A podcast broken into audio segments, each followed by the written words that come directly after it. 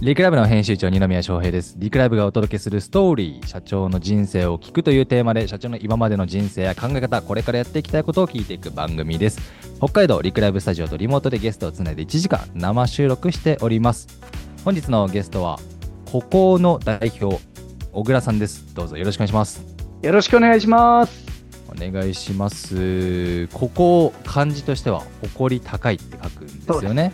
誇り高いって書きます。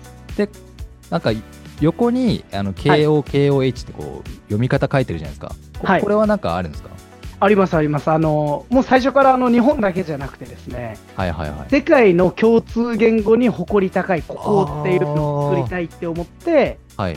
これを作ったんですよ。ここをここって読むんですかそれともここだけでいいんですかあ、もうあの、これだけ、1個でここで大こ丈夫こです。で、まあ、読み方が2つちゃんと書いてあるっていう。ああ、なるほどね。あじゃあグローバル展開を視野に。おっしゃる通りです。ええあ、でも最初からそれを、あ、最初からってね、これ知らない人にとってはまだ、 こここの小倉さんがどんな人かわかんないと思うんですけど。そうですよねそうですよねはい。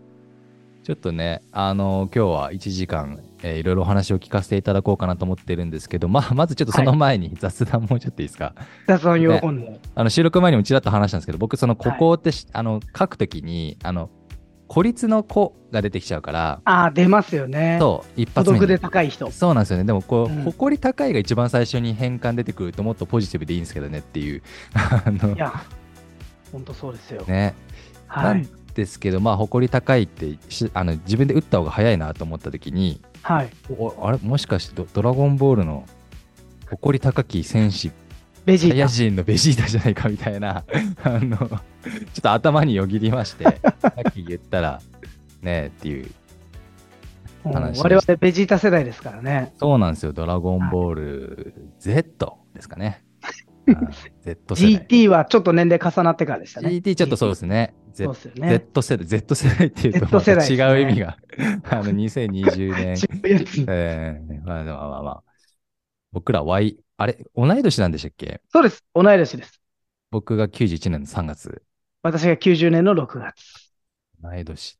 あんまり同い年に話聞くことがないので、そうですよね。いや、楽しみにしてまいしや、た。嬉しいですよ。ありがとうございます。あの、Y 世代っていうらしいですよ、僕らはで。すね。まあミレニアム世代。いやまあ、そんな2人でちょっと今日は届けていこうかなと思っております。まず、えー今日の流れとしては、えー小倉さん、ちょっと簡単にね、今何やってるかって自己紹介いただいて、ちょっと話した後、過去から振り返っていって、はい。過去から現在、未来みたいな流れでお話を展開していきます。はい。じゃあちょっと今ね、えー名前、ここって出てましたけれども、小倉さんがどんな人なのか、簡単にちょっと自己紹介いただいてもいいですかあ、もちろんです。喜んでです。あのー私もともと愛媛生まれでございまして。愛媛はい生まれ、はい。愛媛生まれ。あの人間よりもみかんが多いところで。うん。生まれてですね はいはいはい。あの、育ちは千葉県の柏っていうところで。あの、千葉県ですね里帰り出産なんですよ、私。あ、そうなんですか。そうなんです、そうなんです。生まれだけ愛媛で。生まれだけ愛媛で。で、育ち千葉は千で葉の柏はでい。はい。うん結構あの、いい育ちをしてきてですね、うん。おー。あのー廊下バイク走ってるような学校で育ってきたんですよ。はいはいはいはい。そうなんです。いわゆる、まあ今、なんて言うんでしょう、あの、東京リベンジャーズみたいな、本当にああいう、えー僕は別にそっち系ではなかったんですけど、地元が、そうなんです。めちゃくちゃ荒れてる地元で育ってですね。はいはい。まあでももともとあの結構私人間たらしな一面があって、うんうんうん。別にあのヤンキーだろうとそうでない人だろうと仲良くなるという特技があってですね。おー。そうなんです。なので、なんていうんですかね、多分あの、ご経験あると思いますけど、意外とヤンキーって心きれいで、仲間思いで、ままっすぐなやつ多いじゃないですか。仁義にね、そうそうそうそうそうあそのうーいるというか、そうなんですよ。で、なんかそんな彼らがこう生きづらさというか、自分の表現のしづらさを感じてるのを見て、うんなんか非行とかこういうんで、彼も虐待に遭ってる人が多かったんで、ああ、なるほど。そう、そういうのをなくしていきたいなっていう思いで、はい。昔あの警察官目指してきたんですけど、うんうんうんまあ、起こってしまった出来事に対処していく警察官になるよりも、うん。はい。まあ、もちろん警察官のお仕事、素晴らしい、尊いお仕事ですけうど、んうんそもそも人間がこう、犯罪や非行、そういうことを選ばなくていい、教育していくことに人生使いたいなって思って、うん。あの、前職は教育の、人材教育の会社でですね、なるほど、なるほど。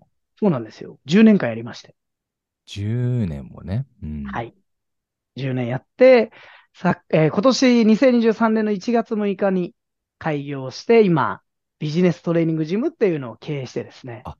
なるほど。あ、今そう、ジビジネストレーニングジムってものやってるんですね。そうです。ビジネストレーニングジムというのをやってて。で、まあ、この名称実はあの日本で1社しかないんですよ。あ、そうなんですか意外とはありそうでないっていう。おーちょっとなんかイメージは、なんとなくわかります、でも。ビジあネスのジム。そうなんです。はいはいはいなん。かビジネススクールとまたちょっと違うなと。あビジネストレーニングをすむするトレーニングジム、ーのようにはいはいはいはいビジネス筋を鍛えられる道場を作ろうと思ってですね。おーでそんなこともあって、個々、誇り高い人たちを育成していくうんビジネストレーニングジムっていうのを作って、へまだ始めて5ヶ月です。もうすぐ6ヶ月になりますけどね。ーす本当につい最近なんですね。はい。はいはいはいはい。もうすぐ半年ですが、あ半り年がたいですこがとにもう1200人以上のす どすごいです有ね。料の講座にお申し込みをいただいてですね。へー自分でも恐ろしいぐらいに、こうやってまあ機会も今日もいただきましたけど、はい。幸せにやっております。今日いいんですか無料で聞かせてもらって、こういう小倉さんの話を。あ、あの、後ほど請求書をお送りしてお きますのあで、、ちょっと怖いな。き金額がちょっと怖いですね。冗談です、冗談 です。 はい。えー、じゃあ、だ、誰にあい、誰に向けてですかそれは。ありがとうございます。あのー対象ははい若年層に向けてっていうことを考えてきていてですね。はい。もともとこれをこう作ってきたきっかけも、うんうんあのー私、前職も本当に素晴らしい職場だったんですけど、はいはい。まあ、いわゆるちょっと富裕層に対しての研修やトレーニングをやってきていてですね。はい。で、まあ、それよりも、むしろこれから世の中で生きていく若い方々に対して、うんうん今を生きるこの私たちの住んでる日本の若い子たちって、はいはい。今世界で一番自己肯定感が低いんですうーん。よ。うん。でいて、世界で一番憂鬱感は高くて。これすごいグラフですね。これすごいですよね。で、これやる気ある方 だったり、だいぶ低いっすね世界で一番やる気がなくてですね。あー、へえ。でこの状況をなんとかしたいなと思った時に、あまあ、ちょっと前職の価格帯だと、どうしても若年層、若い方々がお越しいただくには、少しこう、一人当たりの単価が高くてですね、うんなかなかお届けしきれないっていう葛藤もあったのー、うで、んだったらこう、誰もが意欲さえあれば参加できるようなビジネストレーニング道場を作って、はい。で私の講座の場合、あの、受講が先、支払い後全然 OK なんですよ。あー、そうなんですか。はい。おあの、我ながら活躍していく企業や社会というフィールドで成果を出すことを強みにしてきた前職時代の経験があるので、はい。成果さえ出れば経済は作れるって思ってるんで、うんうんうん。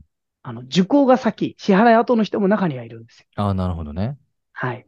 まあ、講座自体安いんで、9割以上の人がもう一括でご参加いただきますけど、うーん。まあ、月の分割にしたりとか、後払いとかっていうのもありな、トレーニングジムをやってます。ちょっとビジネスモデルなんとなく見えてきたんですけど、はい。じ若年層ってどれぐらいの、な何歳ぐらいのどんな人ですかありがとうございます。えっと、まず、最年少が今16歳。 ?16 歳、早いですね。 16歳。早いですよね。高校生。高校1年生の時に来てくださった方もいますし、へーただ実際はですね、今実は態、私い若年層に向けて低い価格帯でプログラム作ったんですけど、はいはい。来てる年齢層で言うともう20代が3割、うんうんうんうん。で30代が3割、おーで40、50、60、70、10代で残りまあ4割ぐらいかなと。あ結構じゃあ、はい。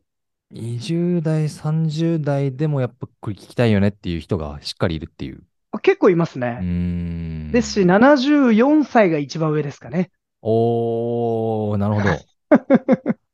かなり幅広く。内容的には、か簡単に言うとどどういうことなんですか簡単に言うと、はい私このココという社名にもあるように、はい。誇り高い人生を歩んでいける人をまず増やしていきたいっていうはい。土台があるんですね。はい。えー、あれ、翔平さん、あの、中国の思想家に孔子っていると思うんですけど、はい。ありあの、ます孔子がですね、あの、はい髭がこう長い人。はいはいはい。あの、孔子が、学問には大きく2つの学問があると。ほ一つが本学。う。うん。また一つを松学と孔子が定義してですね。はい。本学というのはなぜ生きるかどう生きるのかという生き方や、道の教育を。を本学と解き、はい。末学というのは具体的な技術や知識の学問を末学というふうに孔子が説いたんですね。はいはいはいはい。なるほど。で、彼曰く本学があって初めてどう生きるかがあるから技術と知識は生きるよねうとん、うん、うん。でこの本学なぜ生きるかどう生きるかがなく、末学ばっかり磨いてしまうことをうん本末転倒って孔子が説いたんです。あの、そこから来てるんですね。そうなんです。なるほど。で、まさに今の世の中のいろんなビジネススクール見ても、はい。なんかマーケティングとか、はいはいはい、はウい。ェブのプログラミングとか、そういうことをこううん学ぶこと、末学を学ぶことは多くてでも、うんうん自分って何のために生きたいんだっけと。はいはい。この一回きりの人生でどんな人生を歩めたら誇り高いって。自らの人生に誇れる人生なのかっていうのうんをうん言語化して、深くこう自分の中で明確化する場所ってあんまりないなと。なるほど。うん。なんで私の場合は本学教育とはい、末学教育を別に分けてるんですよ。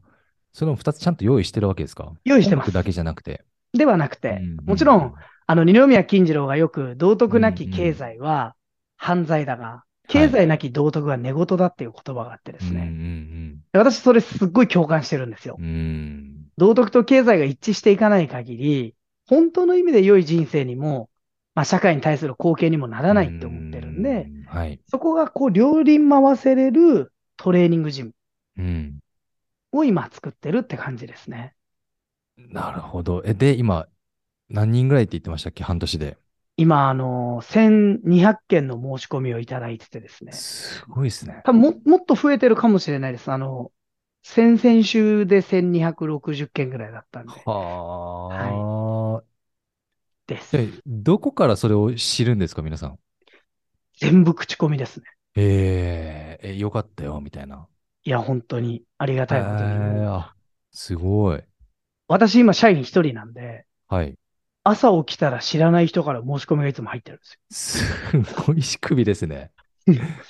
で、あ、お申し込みありがとうございますって言うと、あ、誰々さんから聞きまして、みたいな、おお、へーありがとうございます、みたいなので、なんか、ずーっとこう預かってたりとか。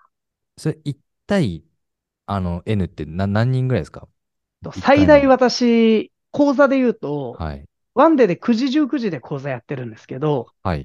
ワンデーの講座で私が見れる最大数が49までなので、 49人。はいはい。画面に映る人数っていうビッチビチですね。じゃあ、ビッズームビッちチびビちでチ。す。はい。あの、目ずーっ標、と満席でやってます、今。すごいっすね。すごいですよね。でも本当にこれはなんか私がどうこうというよりも、 はもう皆さんが素晴らしいお客さんが多くて、い。いや上がってるっていうー感じですね。なるほどね。ファンがいっぱいいますけど、まあちょっとね、あのーまた後ほど詳しい話をね、聞いていこうかなとは思うんですが、はいまあそんな小倉さんに、ああの、な、なぜね、ここにたどり着いたかみたいなとこ、道のりまでもね、えーあちょっと具体的に聞いていこうかなと思っていて、あ、はい。えーちょっと簡単な年表は用意しました。ちょっと今あ出しありがとうますございかますはい。バンと。ちょっとお、こんな感じ。動画だとね、えーギリギリ見えるかなって感じですけど、はい。シンプルです。3つのポイントがあて。 めっちゃシンプルはい。 はい。僕の年表超シンプちょっと一旦シンプルにしてます。ル。ありがとうございます。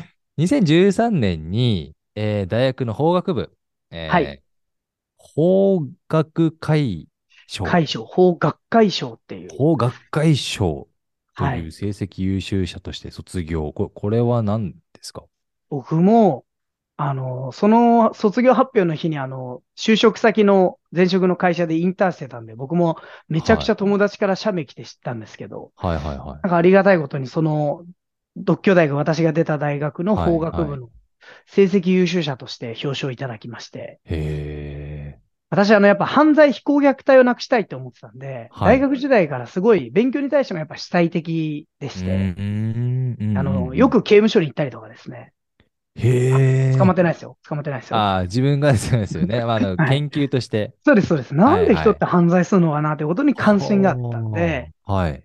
まあ授業も一番前でいつも聞いて、先生とも関係性が良かったんですよ。なるほど。はい。なんで確実に僕はあの学力で法学会賞じゃなくて、多分可愛がってもらって法学会賞だったって自分では今思ってる。まあ、姿勢ですよね。学びの、いや、一番大事なところだと思いますけどね。学びの姿勢が。可愛がってもらいました。えーで、優秀者として卒業。はい。で、インターン行ってたって言われてました、さっき。はい。前職の会社でももう内定を当時同じ2013年度卒で最速でいただいて、う、はいそこから、はもうこの若年層、特に大学生に向けてうんキャリアのお手伝いしたいって思って、ずっとアルバイトでうんうんうもんインターンしてたんですよ。はい、はい。はい。で、そこでも一応内定者 MVP と新人賞といいろんな自分でもたくさんのタイトルをいただ いて、すごいですね。はい。ですです。あの、稀に見る、あのーね、ストイックさですけれども、いやー、運がいいんです。いや、まあまあ、あの、ちゃんとやってる人ってみんな運いいって言いますよね。 いや、あの本当成に。功してる人は。だから、運、運は後でついてくるみたいなうん。感じな気がしますけど。ま確かあ、にで、卒業が2013年、そのまま新卒で入社したのも2013年で、そうですね。某大手人材教育会社入社。はい。結構ゆ、割と有名らしいです。あの、一番最初のアルファベット言ってもらっていいですか A です。 ?A。 A です。 A 私たちの代だなんだとろ、 2万人ぐらい年間学生のエントリー数があるような、会社ですかはい。ちょっとここだけの話、後で切切っちゃうんで教えてもらって。はいあ。なるほど。はいはいはいはい。してます翔平さん。知ってます。あのーよくツイッターでもいっぱい見かけますし、 中国の内定者っていうバそーうっでてすね、みんな、すごいしっかりされてる会社。なるほど。ちょっとまああそそうこ、ですい一旦切っておきます、ここね。ありがとうございます。新卒で、某大手人材教育会社入社ってことはいで、うん、うん。えーまあまあまあ、アルバパあのアルバイトもしながら、はい。インターンシップも行きながら、入ってって。はい。何してたんですか、ここでは。えっと、私入社してうん。 3ヶ月で若年層教育部門の事業責任者を任せていただいてですね。普通ありえないキャリア3ヶ月でありまそうす。3ヶ月。ありえないですよね。もうそれうもん当時の社長、まあ今も社長続投されてますけど、社長とはいはい人事部長がもう抜擢をいただいて、はい。はあいいつだったら若年層教育いいんじゃないかっていうので、22歳にして事業責任者になってですね。す、すごいっすね。いや、もう本当右も左もわからない若造が、入社してから私、はあ一回も同行営業結局していただかずに、ゼロからずっと自分で事業を作らせていただいてきたので、はあ、なるほど。ほぼ自分の力だけですね。 なんかそう聞くと。いやーでも本当に、なんで逆を言えばなん、なんて言うんでしょう。もう、まっすぐに自分のやりたいことにやらせていただいた会社でしたし、はいはいなるほどね。はい、社長や人事部長に信じていただいた期待に応えたいっていう一心で、へー頑張りました。えー、え、新規事業っはい、てことなんですね。じゃあなかったわけですか、えっとそこには。正確にはあったんですよ。うんで、あって、もうなくなっていくっていう縮小してた事業を、をまあ、なくす前に、せっかくだからやらせてみっかみたいな感じでやらせていただいて、へで、赴任させていただいて、一応7年で、売り上げでも11倍ぐらいまで上がってですね。ーあ あ、すごい。はい。はいい。や、もう本当にありがたい限りですけど、お客さんたちがすごくこう増えて、うん。特に学生たちに、社会というフィールドで活躍できるトレーニングを当時からしてました。うーん。え、それって、えあの、はい同行へ、え、営業もしてたってことですか事業開発、営業。営業もすれば、商品も作り、で、なるもほちろどんその、売っあ全てただものを納品する研修もやれば、へあの、ーその研修管理っていうのもやるんで、はい。まあもう私22歳からずっと入ったお金と出ていくお金をずっと予算管理しながらはあなるほど ね。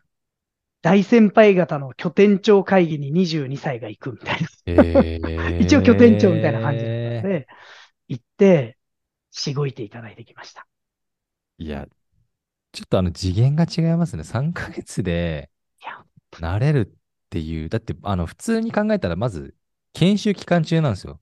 3ヶ月って。同期はみんなそうでした。 そうですよね。はい。で、まずそもそも、あの、挨拶とか、メール、は電話の取り方、名刺交換みたいなところそうをっすねスタートしながら、まずじゃあ、基本のキー、営業とは、みたいな、ところに本当は行くはずな部分が、はい。あ飛び級もいいところの。なのでえー、型もほへったくれもなくてですね、あ、すごい。やばい営業マンだったと今では思ってます。ちなみにど、どういうやばさだったんですかあのー私本当恐れなかったんで、はい飛び込むの趣味だったんですよ。ほう。もういろんな大学に行ってそれもは、また珍しい。はい。あの、あたかもベテラン講師かのように、まあ顔面が昔から老けてたんで、あ、いやいやどうもね、お世話になっ僕てとま並すんっでても言っね、て多分ね。 そうですね。えー、いや、そうなんですよ。もう大学に飛び込んでて、あ、どうもいつもお世話になってますって言って、もうすごい貫禄を出しながら、はいあはい。あの、キャリアセンター長何々さんいますかって言って、いつもこう飛び込みで入ってって、そう。うん、営業しまくるみたいなのを当時からやってたので、やらでせてもらえないかっていう。はい。へもういろんな大学で講演もさせていただいたりとか、え。え、内容はどうしたんですかその講演内容は。当時は、まあ、あの、2時間の講座みたいなのを、うんうんうん例えばこう、自信をつけるとか、はい。人生のゴール、キャリア設計をするとうんうかん、うん。あとはその、プレゼンテーション、伝達力を育むみたいな、こう、割かしこう、誰しもに必要そうなテーマで、はい。多いと年間230本ぐらい講演してたので、はあ。ほぼ毎日ですね。ほぼ毎日でした。おかげで声カサカサです。あ、これ今、その声はそこから生まれた声なんですかでもそんなに気にならないですけど、 あ、本当ですかまあでも確かにちょっと、かすれた感じハスがキーボイスな出んてできて、そうですよね。こうそうなんです喋りすぎの喋りすぎです。酷使してます。え、だってはいそうですよね。年間で、普通に営業日数でいくと240日とかそういう感じですよね。ですね。ほぼ毎日ず。ーっと全国出張で、へー、朝、それこそ京都で講演して、はい。昼大阪で講演して、夜兵庫で講演するみたいお、すごい、すごい、すごい。な。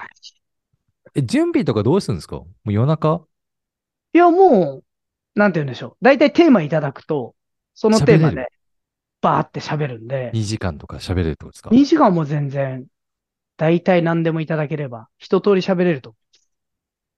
ちょっと、どうなってるかわかんないですけど、その、まあ普通ね、あのテーマってまあ1個か2個ぐらい喋れればいい方だと思うんですよ。2時 間のものって。そうですそれね。何個持ってるんですか今は。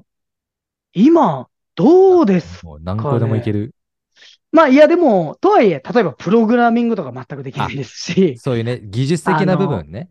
そうです、そうですはいはい。どっちかっていうと、その、一つは考え方考え系考えの方トレーニング、あとは、まあ、具体的なビジネススキルで言うと、プレゼンテーション、あーコミュニケーションいいっすねうんうんうんマネジメント。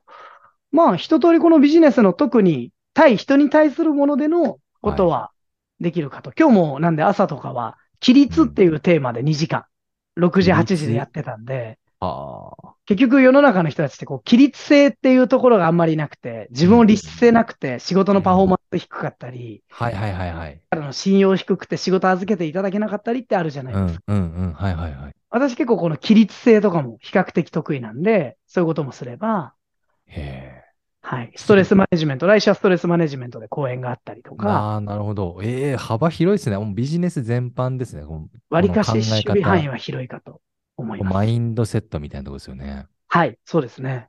え、ちなみに今日は、はい、え、ご午前中やってきたんですかじゃあ、今日朝一で、6時、朝8一時でやってました。本当に朝早い。なはいどんな、ん起立ってど、起ど立んでなすことをどんな人にあのーまあ、特に私たち、私の塾生の方々に対してではあるんですけど、はい。はい今日のテーマは、あのーちょっと面白いテーマで、この規律とかこの礼儀って、結構堅苦しいイメージあるじゃないですか。はいはい。でありまも昔、す戦前の日本って、GHQ のこの教育の改革が入る前って、はい小学4年生の道徳の授業でやってたんですよ、これを。起立そうです。ほ国民礼法っていうテキストがあって、う。はい。そのことをテーマに、だから規律って堅苦しいものじゃなくて、はい。昔の日本人では人を愛して人を敬うための心のセットが規律だよ。へえ。自分勝手なものじゃないよっていうこの捉え方とかも本当に素晴らしいんで、へえ、それ小4でやってたんですか、昔は。小4ですよ、マジで。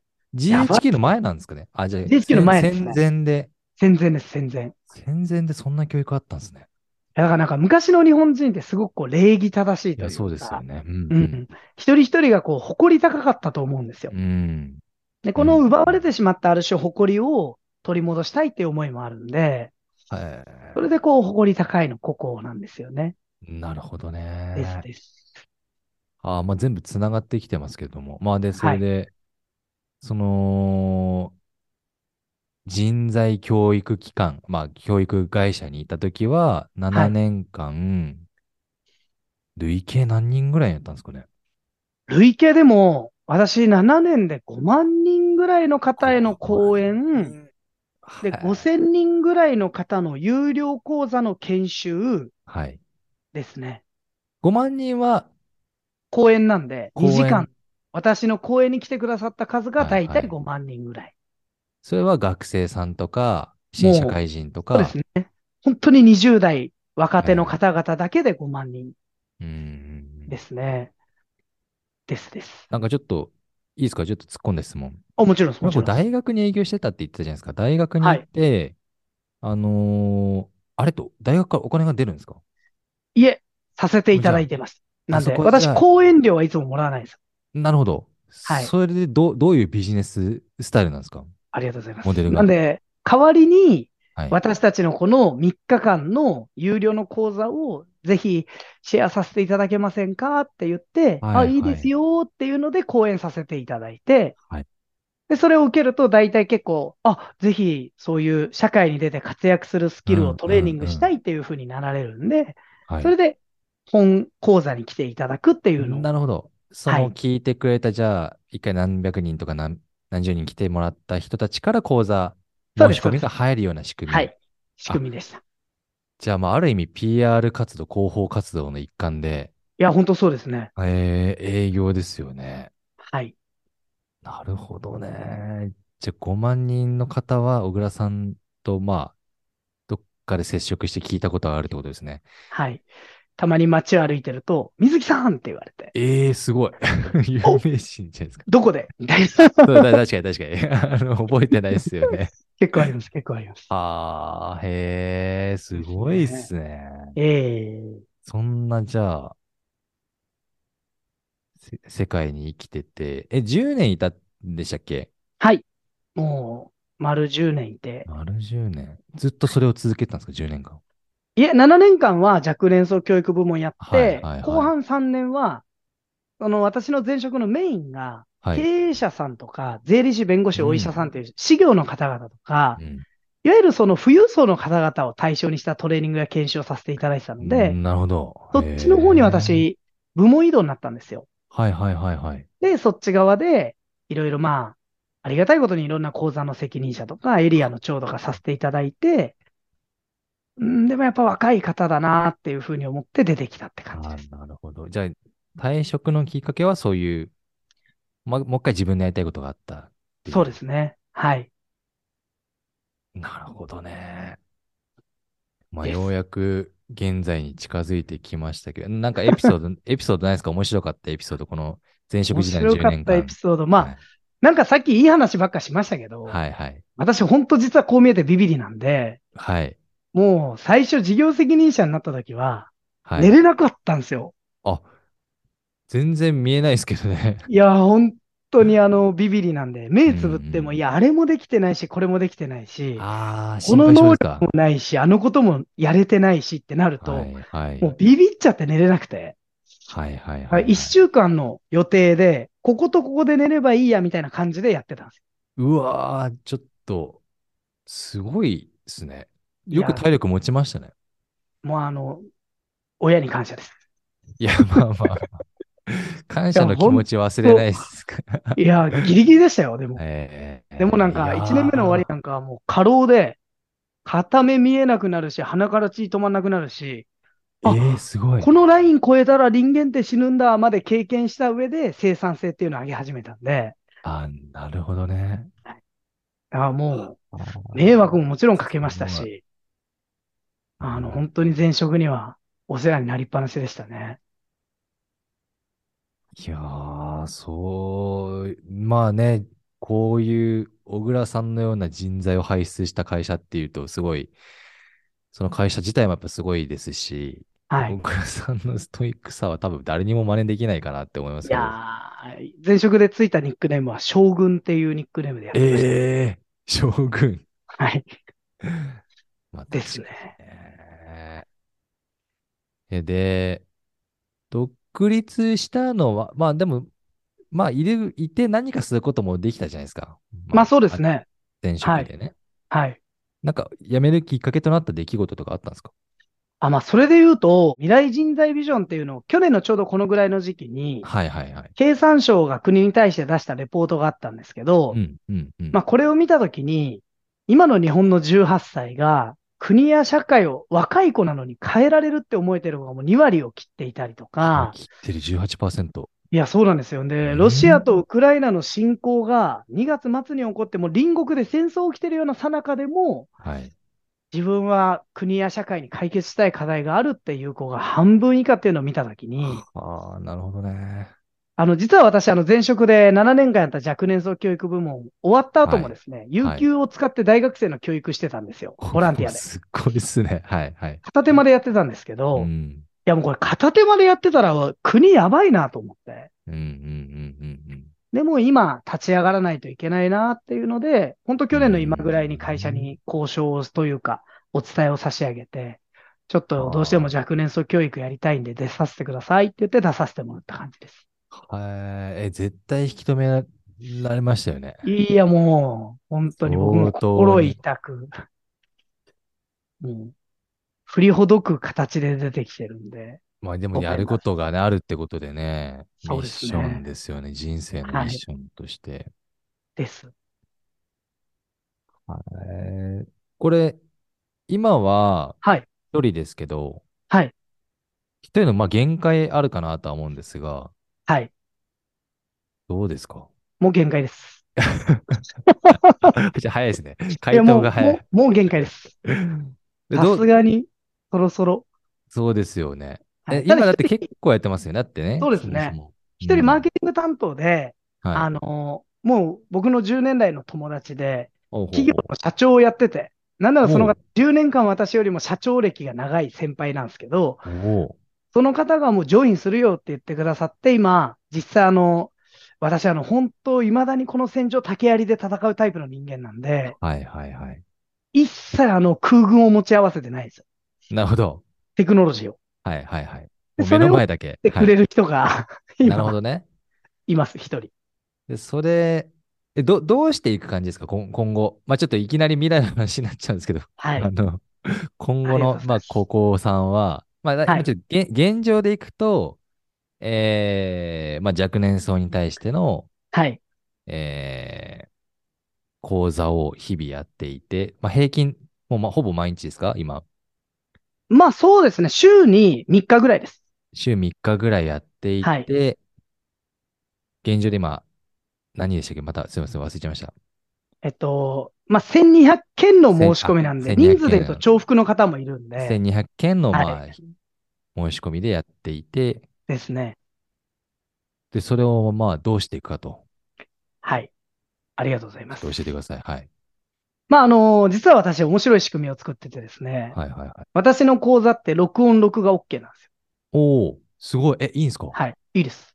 テキストも知財つけてなくて、はいはいはい。え私はもう知的財産権を放棄したんで、え なあるほど。の、パクってくださいっていう講座にそもそもしてるんですね。なるほど。はいはいはいはい。で、まあ、それはあの、まあ、モデルにするなら、ある意味その、例えば聖書だったり仏典って知財がないのは、作り手が自分がお金持ちになりたい、豊かになりたいっていう気持ちで作ったものではなくてなる、ほど。人人々を幸せにしたいっていう、そうだと思うんですよ。はいはい。まあこういうこと言うと僕宗教みたいになっちゃうんですけど、いやいやいやいやいあのや。でも僕もやっぱり良い世の中を作りたい、日本人の誇りを、まあ、世界の誇りを高めていきたいって思った時に、うんやっぱこれ広めてもらった方がいいって思ってるんで、はいはい。なんで実は今、社外社員じゃないですけど、パートナーの人たちがすごく多くてですね。おお、あ、そうなんですか。そうです、そうです。で、皆さんが広めてくださったりすると、そのインストラクターって私言ってるんですけど、うん。その方の紹介だと、まず講座が15%安く受けれるんですよ、その人が。おお、はい。で、かつ、はいその紹介してくださった方は15%フィーとしていただける。あ、なるほど。で、一緒に広めてくれる方々がいろんな企業さんだったりう、ん個人の方だったりで多くいらしているっていうのが一個と、うんうんなんで私何にもしてなくて入ってくるんですよ。うんうんうん。なるほど、なるほど。それでもうはい毎回応募が来るわけですね、申しで込みすがで。す。うん。で、もう一個が、このトレーニングを、今私が死んだら、この個々のトレーニングってもう絶滅ですから。でそうですよね。うんはいでもこれができるようになる人が増えたら、誇り高い人を育成できる親が増えたら誇り高い子供増えますし、そうですね。誇り高い社員を育成できる社長が増えたら誇り高いうん社会人が増えますし、うん誇り高い国民を育成できる政治家が増えたら誇り高い国になってくんで、うんうんうんこれをもう世界の共通にしていくためにも、このトレーニングを全部全容明かしてるんです。なるほど。はい。なんでトレーナーっていう人たちを今輩出をしていて、はい。これができる方々が今、ちょっとずつ増えているっていうのが半年のフェーズです。なるほど。はい。まだ続きますいや、いいっすよ。続けていいですかちょっと続けてもらっていいですか、一回。で、トレーニングジムに関しては、はい。まあ大体、あのーなんて言うんでしょう。もちろんすごい本当に低い金額でやってるんで、うんうんうん。作れてく利益でもまあこのぐらいだろうなってイメージできてるものはあるんですけど、はい。そもそもマネタイズをしていくのは、私はあの実は同時に経営者教育をしててですね、は。おうあの、ベンチャーキャピタルの役割も今持ってるんですよ。ええあ、そうなんですか。そうなんです。私の講座の中へで、志を見つけて、このことで人生使っていきたいんだって思った方が、はい。じゃあそれいざやってみようって思った時のブレーキってお金じゃないですか。まあ、そうですね。で、このお金の部分を私一緒にあサポートしていったりとか、ええ私がサポートしきれない方はエンジェル投資家とか、はベいンチャーキはャいピタルはいはい。内で差し上げて、で、そこで私がいつも伝えてるのは、お金も口も出すベンチャーキャピタルだ。はいはいはい。うんうん。なんかそれこそ世の中の、まあ、どことは言わないですけど、ベンチャーキャピタルがある種競馬と同じ感覚で、勝ちゃいいやうーんみたいな、富裕層のゲームみたいな感覚じゃなくて、うんうん、本当に千年先の地球を見たときに、うん今自分たちが必要なことって何なんだろうということを真剣に考えた経営をしていきましょうよ。よっていうので、若い方々にそのお金投資していきながらうん株を持たせていただいて、その出たキャピタルゲインでまた他の方に利益が出れば回していきまはいすし、はいはい。まあ、利益が出なかったら、それはもう一緒に転んだらいいじゃんっていうへえ。ふうに今デザインはしててですね。はい。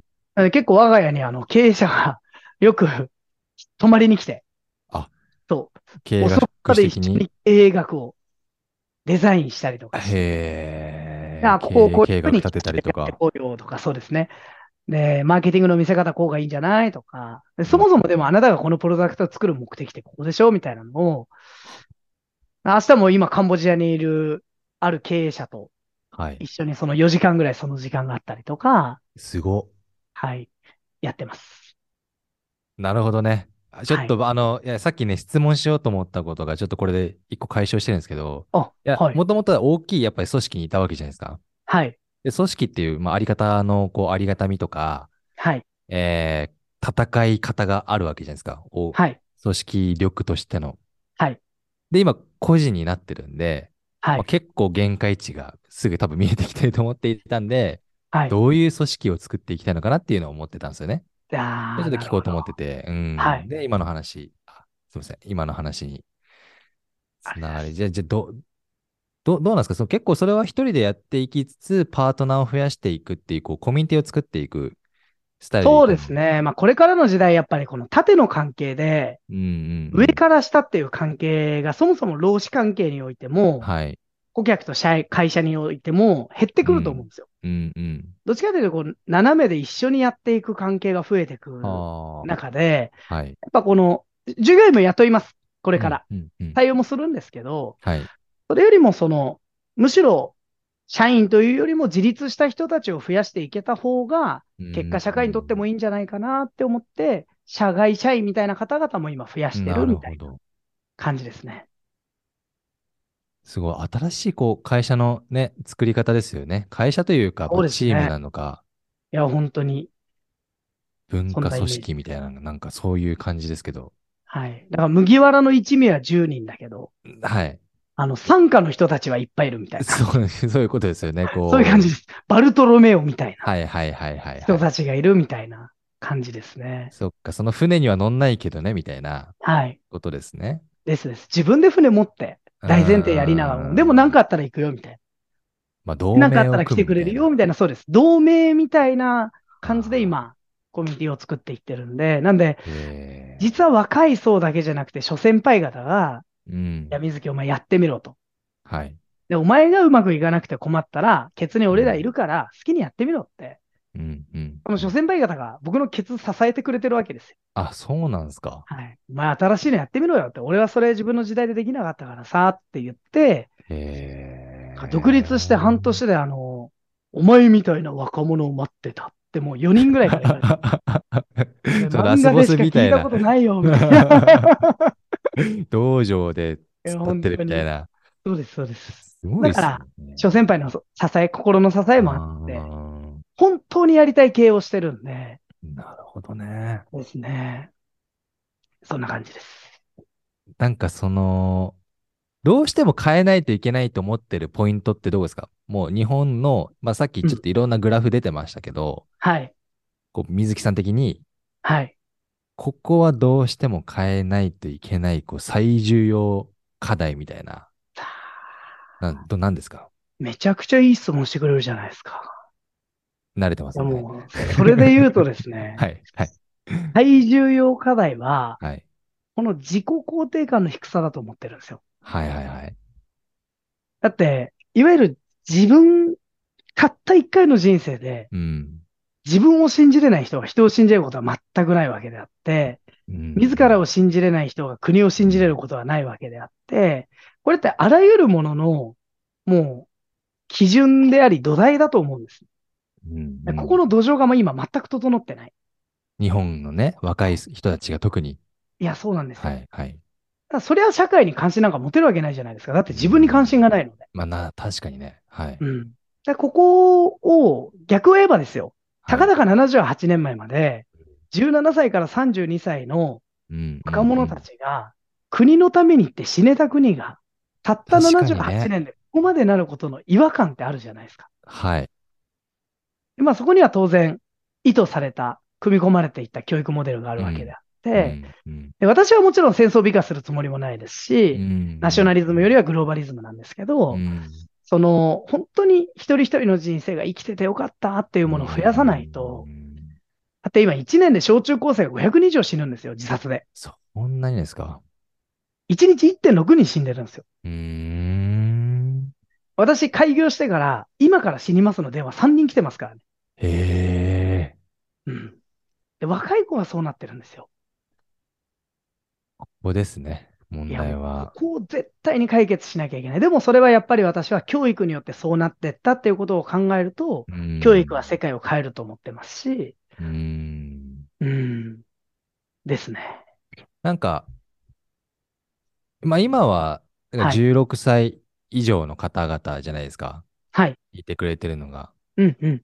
もっと早い段階にできないもんなんですかね、日本の仕組み上。ああ、小学生、中学生とかですかね。そう、まあ早いかもしんないんですけど、すただ道徳っていうね、授業があったり、今、はい僕ら世代だと総合的な学習の時間っていうのが増えたりとかした時代だったじゃないですか。そうですね。我々世代ね。えーで、小学校で今、英語教育が始まったりとか、まあちょっと、ちょっとずつか、こう変化が生まれているじゃん、な10年に1回ぐらい。うんうんうん。だからそういうところに入ってこないんですかね、こういうものが。いや、もうありがたいことに、あの、講座を受けてくださった方はもう100発はい100中義務教育に入れてくれって言ってくださるんいや、やっで、ぱりね。はい。なんで私、あの、開業して1ヶ月で、まず品川区の区議会議員で喋ってきてるんですよ。おお、 なるほど。はいで、はい、区はい議。の先生方が、いや、この講座は品川区の学校の先生方、みんなに聞いてほしいって言ってくださおっお、すごて、い。はい。で、ちょっと今度、学校の先生方向けの研修とかやるときお願いしていいですかっていうのを今いただいてたりとか、え結構やっぱりニーズはあると思いますし、今が変革の時時だと思ってるんで、ー、そこのやっぱ先陣切ってるんじゃないですかね、今。で、ちょっとずつ改革を起こしていって、まあ、巻き込む人増やしていければ、はい。そのね、道徳っていう教科書の横に、ここ。ここ、ここの考え方みたいな、まあ、規律とか、まあ、そういうものが、自己いや肯定感本当に高め、社会に貢献するみたいな。うん。入れていきたいですよね。なんか、そうだね。僕もこういうあ新規事業とか、こういうはいビ、ビジネス的なことをやっていると、どっちかというとマインドがもう社会に目を向いている人が多いんですようね。ん僕うんの周りで出会う方々が。はい。もう自分の身の回りに一番いる人が一番なんか世の中のこう、マジョリティになるみたいな、なんかうんあるじゃないですはい。か。知らない世界だったんですよ。僕はこの、あまり、はい。その、社会に対して無、無気力な、うん。そこを、まあ、まず今日知ることができたっていうのは一つ、あの、学びになりましたし、はい。間違いなく応援していきたいですよね。いやー、嬉しいです。うーん。ありがとうございます。なんか壁はいい。いろんなもちろんいいとこがあって、今の教育に、はい、はい、はい。壁高しと思ってるんですけど。壁高しですよね。はい。でも、挑むに値する壁だとも思ってるんで、あまあその時にその前職の素晴らしい会社のステージやその会社のブランドとかっていうのを背負ってやるってなると、あるー種やっぱり、うんその分そここを鑑みた体当たりしかできないなって思った時はにい、、はい。それはなんか、なんていうんですかね、もちろん組織の力は偉大であるということを鑑みた上で、あの、自らの力でそこを切り開いていかないと、うんうんうん素晴らしい200名以上いる会社の社員たちにそのリスクは背負わせたくないっていう気持ちもあって出てきたんで、なるほどね。はい。まあなのでそうすねうん本当に。二極化しますよ。めちゃくちゃ協力者になる方々と、はい。ああ、そこ行くのって、あの、やめといた方がいいよっていう、いわゆる合理的な人たちはそこに対ああー、しなるほどね。て、やめた方がいいよって。だって豊かになるんだったら、今の仕組みの中で仕組みをうまく使そうっでて、すよね豊かになるわけであってはいはいはいそこにわざわざ体当たりする必要もないわけで、でもあえてそこにこう踏み込んでいくんで、うーん。はい。だからこう、いろんな方からのお声もいただいたりもしてますけど、いい意味で振り切ってるんで、うんうんうん。はいなん。か声としてはどう、どうですか何割ぐらいがこう、ポジティブで、何割ぐらいがネガティブですかいや、多分僕がアホなんで、ネガティブな声がまず聞こえてないんですよ。あ、なるほどね。病気なん で。はいはいはい。全部ポジティブに変換されそうるわけなんでですすか出会った人、基本全員ポジティブになってるあーふうに思ってはいるんですけなるほど、どあ、じゃあ、結構だから、諸先輩からは引っ張られるよ、足って。っていうふうには言われてます。あーまだ小さい規模なんでそうなってないけど、はい。大きくなってった時に、それは、あることは知った上で、水木やっとけよっあて、あ、なるほど諸先輩からはやっぱありがたいアドバイスをいただきながらやってま引すっね。張られるってど、どういうことですかまあそれはあの、もろもろあるじゃないですか。あの、まあ、メディアも見てたらいろいろ感じるものあるじゃないですか。うんうんうんうんすべてに意図あがありますから。なるほどね。そはいっちの世界からのはい。圧力とかですね。なので、選定はすごく慎重にしてますう。んなるほど。出るものも。あーすっごい絶、対知ってる、いわゆる雑誌、はい、メディア、ニュース番組、依頼あったんですよ。そうなんですか出てないんですかあります。出てないです。いいとこだけこの切られること分かってるんで、ああ、なるほど。はい。じゃあ、そういう拡大解釈して、そこうう、ですまあ、10分、10分の1になった薄い部分を見て、おい、こいつ何言ってんだみたいなのなんないようにってことですね。はい。ああ、いやー、なんか、普通だったらね、メディアに出て、どんどんどんどん、情報発信していくみたいな。生放送とかあったらありですね、じゃそうですね。あ。あ1時間生放送みたいなね。だかいや、最高です。この番組最高です。らこの番組はもうカット基本なしなんで、なしですもんね。はい一部言うとしたら、これ、あの、リアリティを言うとしたら、あの、社名をね、さっきちょっと聞いちゃったんで、僕が。は知らい。なかったので、そこだけはあそこカットして P るでとお願いします。P カッで。トか P になってるとは思うんです けど。それ以外はもう無編集になってるはずなんで、基本は。はい。はい。あのいいとこ取りしない。うんありがとうございます。なるほどね。ええいや、同世代でこういうことやってる人ってあんまりいなかったので、うん。すごい。うん。でもあななんんかか今、組織化していきながはいらは、い結構同世代のこういう世代、人増えてますよ。ちょっとなんかぜひ呼んでください。あの、僕、いや会いもうに行きたいぜでひぜす。ぜひぜひ、やりましょう。90回。あの、いつ、あれと場所どこでしたっけ今、 90回、あ、私ですかえっと市川です。千葉の。ここさんがいるのはここが千葉の市川でやってます。千葉で。はい。えただ、オールオンラインなんで、はいはいはいはい。結構、講座も世界中から来てるんですよ。千葉市川、市川市。す世界中ってすごいですよ ね。今のところ、ドイツ、ガーナ、台湾、中国、はい。カナ、あーごめんなさい、韓国、はい。で、マレーア。シア、カンボジア。はい。この東南アジアの今大統領候補の方がすすごごいっすいね興味持ってくれてですね、でもちょおっと会いするかもしれない。 9、90回、ちょっと、あの、オフライン90回もしあったら、ちょっあと行き、たやいりで。ますしょうか。個人的に。 ぜひぜひ、そうですね。ぜひ。 なるほど。そんな感じです。あの、今年の9月に一応はい法人化予定してるってことで聞きまそしうたでけすど。ね。9月1日にうん法人化をしていく予定ですが、ただちょっと想定よりも今、かなり早いペースでいろいろ進んでいってる。もう少しもしかしたら早めるかもしれないんですけど、そうですか。はい。ありがたいことに。まあ、法人化メリットはかなりあると思うんで。そうですね。んはいですです。なるほどね。いや、ちょっと今日お話聞くまで、あまりそうビジネスの部分が見えてなかったんですけど、はい。まあ、これからどんどん変わっていくと思うんで、また、いや、そうですね。